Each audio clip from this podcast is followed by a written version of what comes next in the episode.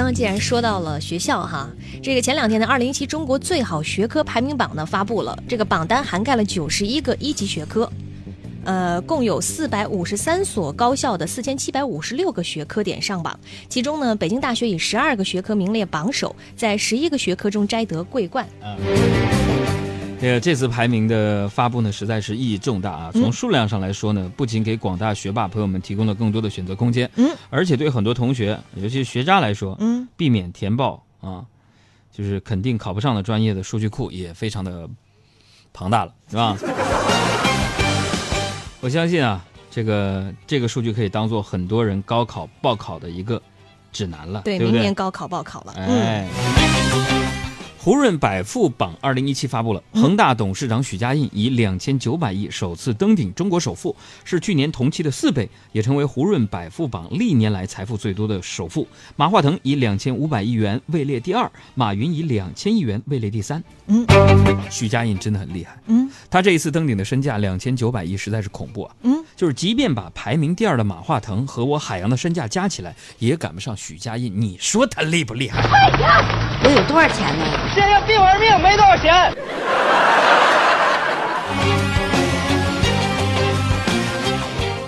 再来说另外一个榜单，福布斯呢发布了全球二百五十大最值得信赖企业榜，网易呢成为了中国唯一上榜的互联网公司，而像我们熟悉的一些互联网巨头，比如说腾讯、阿里、百度呢，全军覆没。嗯，除了自己的努力，可能呢，还要感谢某些公司们，是吧？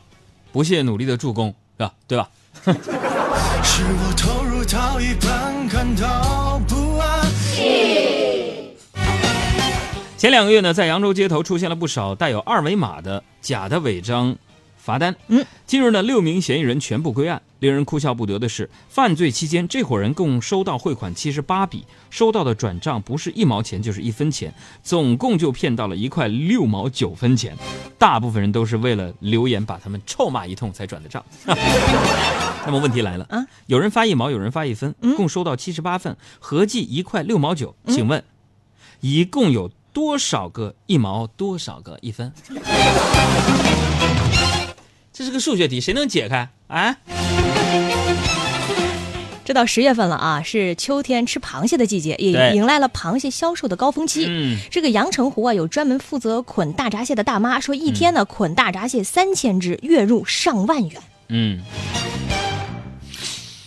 一天捆蟹三千只，嗯，可能是因为其他很多地方的大闸蟹也都要运到阳澄湖来捆绑，是吧？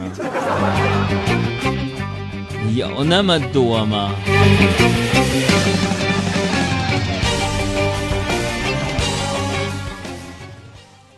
咋了？再来看下面的新闻啊我觉得下面这个新闻有点悬，啊，来，有点恐怖。嗯说了一个我最害怕的动物嗯蛇。广东潮州一个村民发现家中洗衣机有东西在动，打开之后发现是一条五十二斤的大蟒蛇。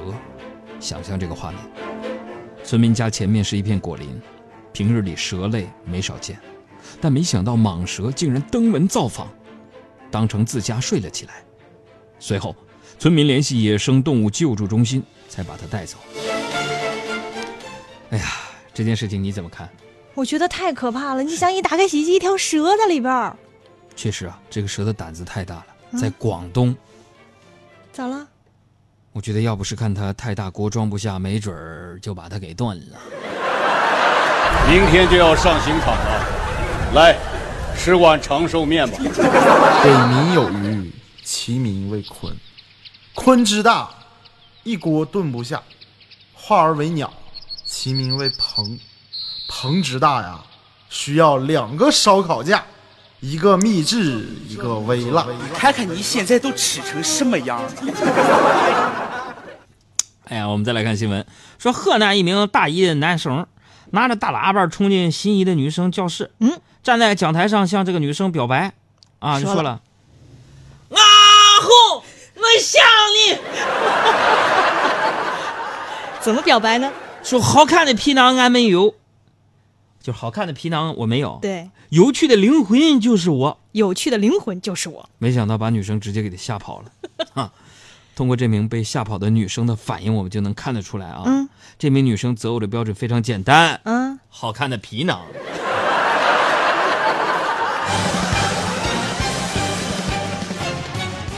再来说，这个周末，苏州大学2015级硕士研究生孙杨顺利通过了顺硕士论文答辩。他的论文题目呢是“第三十一届奥运会男子200米自由泳冠军比赛技术分析”，也就是去年里约奥运会，孙杨夺得。你咳嗽你就咳嗽吧，没事儿。刚好呛着了。是，嗯去年里约奥运会，孙杨夺得200米自由泳冠军的分析这是他的毕业的论文题目。啊，简言之就是这篇论文，就自个儿研究自个儿。那老师，你给我质疑一下看看，这你觉得孙杨这个这是也训练方法对吗？老师，我自己练的。然后，哎呀，我觉得答辩现场可能是这样的。嗯我说那个孙杨啊，你这个数据是不是有点不充分呢？嗯，完，孙杨就说了，哦，老师你等等，呃，这样吧，我下去再游一下。不求任何人满意，只咱说美国，嗯，由美国调研机构收集到的最新数据显示，iPhone 在美国青少年中的受欢迎程度仍在持续增长。在被调查的青少年中，有百分之七十八拥有一部 iPhone，百分之八十二的青少年表示下一部手机将会是 iPhone。普及率好高啊！大家不要急于羡慕美国青少年物质生活多么丰富啊，怎么呢？换位思考一下，这次调查的结果就相当于百分之七十八的中国青少年都拥有一部国产手机，明白啥意思吗？iPhone 就是美国产的，啊，美对百分之七十八的美国少年拥有一部国产手机。啊，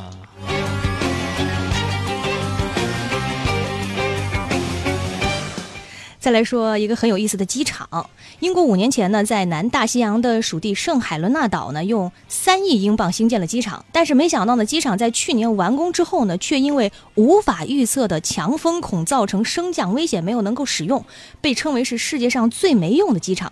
直到日前呢，这个机场终于迎来了它的首趟商业航班。这趟是呃这个首趟商业航班搭载了六十名乘客，重复降落多次才安全降落到跑道上。重复降落多次，朋友们，让我们为六十位泳客、游客的这乘客的勇气点赞吧！疯狂打 call，让我们来听听这趟航班乘客的采访录音。你给大伙打个样，来个身，我这身体呀，是是反累呢。你有点关键呢，你说你干来前的火车票谁给报了？你给我消停点。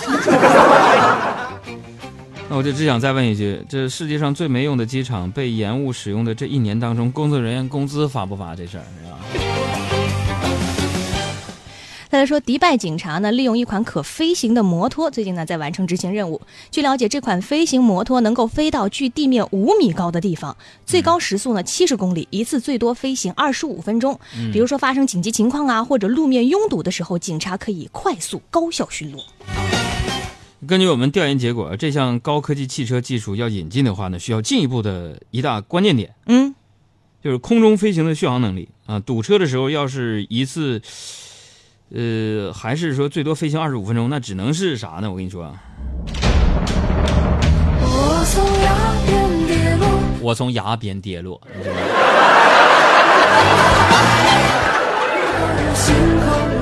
哎呀，看几条留言吧，咱今天有留言，听众有骂我的。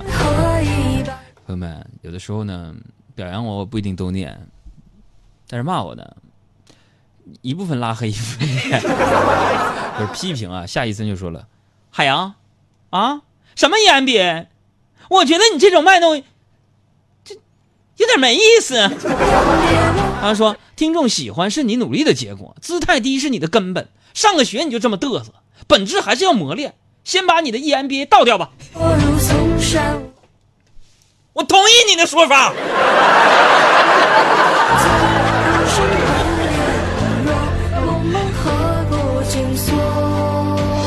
我到了啊！明天我就跟清华老师说我不念了。哎呀，不是不是这个炫耀，嗯，有的时候就是，我都把我自个儿的听众当成我自己家人了。有的时候你像自己家人一个朋友，欠儿欠儿的在那嘚瑟两下，我觉得我还挺可爱的，是不是？就是特别真性情的那种感觉。对，否则我什么事儿都想的那么特别周全，然后谨小慎微的说一些非常正确的废话，也没啥意思。我能在这瞎嘚瑟，证明把你当成我自己家人了。我跟我领导我敢这样吗？啊，好吧。好，下面时间我们来看看大家的各种各样五花八门、千奇百怪的留言，好不好？